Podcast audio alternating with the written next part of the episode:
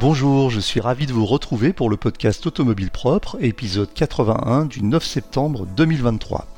Je vous rappelle que ce podcast est disponible sur toutes les plateformes comme iTunes, Spotify, Google Podcast, Amazon Podcast et autres. Si vous l'appréciez, vous pouvez le noter, cela nous ferait très plaisir et cela aiderait le podcast à gagner en visibilité. Le podcast Automobile Propre, le podcast qui s'écoute le temps d'une recharge. Cette semaine, le podcast Automobile Propre s'installe au Salon. C'est en effet en ce moment, du 5 au 10 septembre, que se tient la deuxième édition du Salon IIA de Munich. Pour rappel, ce salon, dont la première édition s'est tenue il y a deux ans, en septembre 2021, remplace le défunt salon de Francfort qui avait tiré sa révérence en 2019 après que sa fréquentation se soit effondrée pratiquement de moitié au cours de la dernière édition. Et on parle de 2019, donc avant la période Covid. Le salon IIA a lieu tous les deux ans, les années impaires, à Munich, en alternance avec le Mondial de l'automobile de Paris. Comme le Mondial de l'automobile de Paris et le Salon de Genève, ce salon allemand s'oriente vers la mobilité en général plutôt qu'uniquement sur l'automobile, et il se déroule dorénavant sur 6 jours contre 11 jours auparavant à Francfort. Autre caractéristique de ce salon, en plus du parc des expositions, il se tient en différents lieux de la ville, dans les zones les plus fréquentées de la capitale bavaroise, pour faire découvrir au public des technologies de mobilité du futur. Maintenant que vous savez tout sur cet événement, c'est parti pour un tour d'horizon des annonces et nouveautés les plus marquantes du salon, dont nos reporters sur place ont assuré une couverture très large pour automobiles propres. Je vous préviens tout de suite, ici on se concentrera uniquement sur les vraies nouveautés et les 100% électriques, et on évitera soigneusement les concept cars qui n'existent généralement que le temps de faire le buzz pour attirer les caméras sur les stands. À l'occasion de cette édition, nous avons repéré deux principales tendances qui semblent émerger. Tout d'abord, cette année, c'est la Chine qui fait la différence. 41% des exposants du salon sont chinois et des marques telles que BYD, Leapmotor ou Xpeng ont pris une place de plus en plus importante sur le marché mondial des voitures électriques. Les constructeurs allemands qui ont longtemps dominé ce marché sont désormais confrontés à une concurrence féroce. Volkswagen, BMW et Mercedes-Benz ont certes présenté de nouveaux modèles électriques ambitieux à Munich, mais ils ont du mal à suivre le rythme des Chinois en termes de prix et de technologie. La présence massive des constructeurs chinois à Munich est un signe que le pays est en passe de devenir le leader mondial de l'automobile électrique si ce n'est pas déjà fait. Les constructeurs allemands doivent donc s'adapter et même les constructeurs européens doivent s'adapter rapidement à cette nouvelle donne pour éviter de perdre des parts de marché. Autre tendance que nous avons repérée, les berlines électriques qui ont pris une place de plus en plus importante sur ce salon. BMW, Mercedes-Benz, Volkswagen et d'autres constructeurs ont présenté de nouveaux modèles électriques tous plus ambitieux les uns que les autres. La BMW Vision Neue Klasse, par exemple, est une berline qui offre une autonomie de 700 km, même si pour l'instant ce n'est qu'un concept, mais qui préfigure ce que seront probablement les BMW électriques dans les prochaines années. Cette tendance est une bonne nouvelle pour l'environnement car les berlines sont plus aérodynamiques que les SUV tant prisées actuellement et consomment beaucoup moins d'énergie. De plus, elles sont plus faciles à garer en ville, ce qui est un avantage pour les citadins. Il est encore trop tôt pour dire si les berlines électriques vont remplacer les SUV, mais la tendance est claire, les constructeurs automobiles sont de plus en plus nombreux à investir dans ce segment. Présence massive des constructeurs chinois et retour des berlines, voilà pour les principales tendances de cette édition du salon IAA 2023 de Munich. À tout seigneur tout honneur, on commence par les constructeurs du pays hôte du salon qui présentaient de nombreuses nouveautés. Tout d'abord Mercedes qui présente les EQA et EQB restylés suite à une mise à jour esthétique mais surtout technique qui leur fait gagner en autonomie. Si les modifications esthétiques sont légères, principalement au niveau de la grille de calandre et de la signature lumineuse arrière, et quelques retours intérieurs, c'est surtout côté technologie que l'évolution est la plus marquante. Les améliorations aérodynamiques et l'utilisation de pneus à faible résistance au roulement ont augmenté les, autonomies. Par exemple, l'EQA 250 Plus offre désormais une autonomie maximale de 560 km contre 529 auparavant, tandis que l'EQA 4 Matic atteint maintenant 459 km comparé à 431 km précédemment. Le QB dépasse également les 500 km, passant de 486 à 536 km, avec une autonomie de 448 km pour le QB 4 Matic contre 406 auparavant. Ça fait beaucoup de chiffres. Il est prévu que les commandes soient ouvertes à l'automne avec des livraisons commençant en début d'année 2024. À noter aussi la présentation par Mercedes du concept qui préfigure la nouvelle gamme CLA, des berlines compactes qui se situeront sur le segment de la Tesla Model 3. Oui, c'est encore un concept, mais on est très proche de la série et la voiture présentée devrait sortir sans beaucoup d'évolution par rapport à ce qui a été présenté au salon dès 2025. On peut donc quasiment parler de nouveaux modèles. On reste dans le groupe Mercedes avec Smart qui a dévoilé son nouveau SUV coupé électrique, la Smart Hashtag 3 ou hashtag 3 ou number 3. Ce modèle qui est le second de la nouvelle gamme Smart est basé sur la plateforme électrique SEA de Geely. Il mesure 4,27 m de long, 1,83 m de large et 1,59 m de haut. La Smart Hashtag 3 est équipée d'un moteur électrique de 200 kW ou 272 chevaux qui lui permet d'atteindre une vitesse maximale de 180 km/h. Son autonomie est de 455 km selon le cycle WLTP. La Smart Hashtag 3 sera disponible en Europe à partir de la fin de l'année 2023 son prix de départ devrait être d'environ 43 000 euros.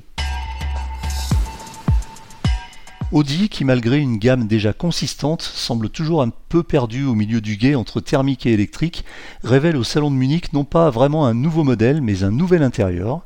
C'est ainsi qu'Audi a dévoilé l'intérieur du SUV électrique Q6 e-tron lors du salon. Bien que les attentes étaient élevées pour voir le véhicule sans camouflage, seule la partie intérieure a été présentée.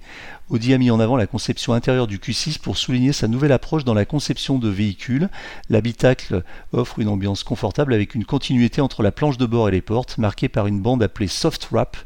Cette bande varie en matériaux et en fonction des zones, offrant un design assez fonctionnel. Le véhicule est équipé d'un ensemble d'écrans tactiles incurvés, dont un écran de 11 pouces 9 pour l'instrumentation et un écran de 14 pouces pour l'infodivertissement MMI, donc l'écran central. Le passager dispose également de son propre écran de 19 de 10 pouces en face de lui, donc euh, au-dessus de, de, la boîte à gants, un peu à l'image de ce que propose le Porsche Taycan depuis son lancement, en option aussi. Une nouvelle architecture électronique, l'E3, permet une connectivité avancée avec une assistance vocale pour piloter les fonctions. Les détails techniques complets et l'apparence extérieure du Q6 e-tron seront révélés ultérieurement, probablement lors d'un prochain salon, peut-être celui de Los Angeles au mois de novembre. Si BMW est présent avec des concepts Neue Class, c'est surtout sa filiale Mini qui frappe fort en présentant en même temps le renouvellement de sa gamme Cooper Countryman. Tout d'abord, la Cooper Mini a dévoilé les nouvelles versions de ses Cooper E et Cooper SE électriques. Les deux modèles adoptent un nouveau look avec des passages de roues peints de la couleur de la carrosserie, des poignées de porte affleurantes et des phares Matrix LED. L'intérieur est également entièrement repensé avec un grand écran OLED rond de 240 euh, mm de diamètre, un nouveau système d'exploitation mini OS 9 et des matériaux recyclés. L'écran, euh, je vous invite à aller voir la vidéo, euh, l'écran est vraiment impressionnant et rappelle un petit peu en clin d'œil les premiers écrans des, premières mini, mais évidemment au format tout digital et avec une, une surface qui est assez imposante.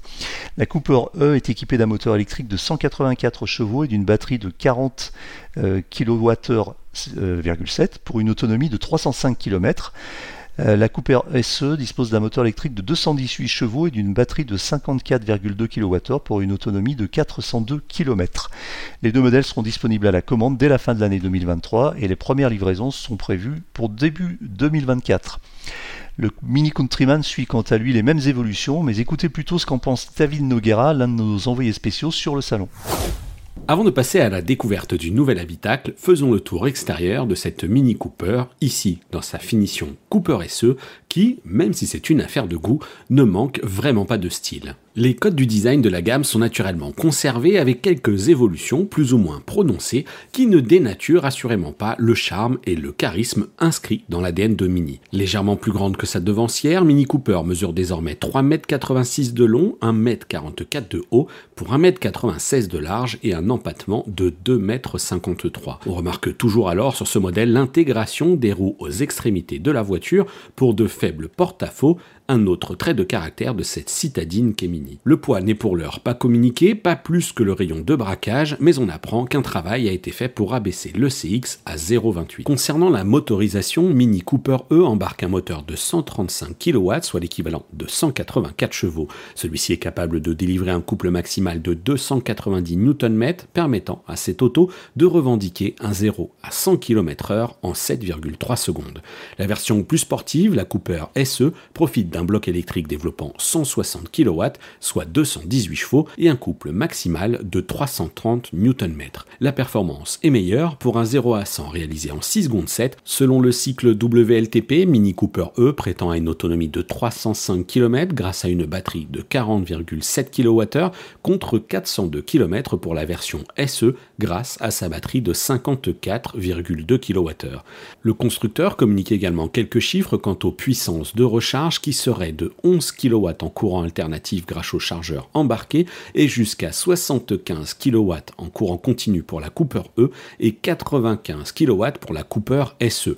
Pour plus d'espace de vie à bord et de capacité d'emport, vous pourrez vous tourner sur l'autre nouveauté présentée par Mini, à savoir le Countryman électrique. Celui-ci revendique et assume son côté baroudeur par sa carrosserie et ses bas de caisse noirs, mais aussi ses passages de roues plus ouverts et des lignes plus anguleuses. Un modèle très réussi selon nous dans son genre, le Countryman reprend aussi les mêmes évolutions technologiques à l'intérieur, avec donc ce bel écran OLED rond de 240 mm. Côté stature, il grandit, lui aussi, avec des dimensions qui sont désormais de 4,43 m de long, 1,84 m de large, sans doute au rétroviseur, 1,65 m de haut, pour un empattement de 2,69 m. Le CX paye le luxe d'une réduction, lui aussi, puisqu'il passe de 0,31 à 0,26 sur ce modèle. Mini Countryman est lui aussi proposé en deux motorisations. La première embarque un bloc électrique de 150 kW, soit l'équivalent de 204 chevaux, délivrant un couple de 250 Nm et une accélération du 0 à 100 effectuée en 8 secondes 6 compter 170 km par heure de vitesse maximale. La version Countryman SE All-4, plus musclée, propose une puissance de 230 kW, soit 313 chevaux, pour un couple de 494 Nm et un 0 à 100 km/h franchi en 5,6 secondes, comptez cette fois-ci 180 km/h de vitesse maximale. Les autonomies respectives sont annoncées à 433 et 462 km, sans précision aucune sur les capacités de batterie respectives.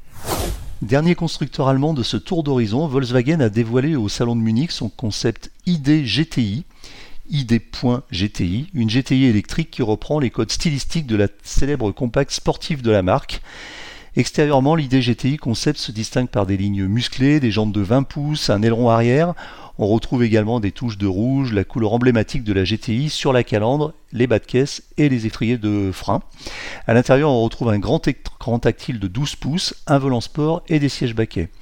Côté motorisation, l'ID GTI Concept est équipé d'un moteur électrique de 226 chevaux et d'une batterie de 56 kWh. Cette dernière lui permet d'atteindre une autonomie de 400 km selon le cycle WLTP. Volkswagen n'a pas encore annoncé la date de commercialisation de l'ID GTI Concept, mais on imagine que ça sera plutôt 2025, voire un petit peu après.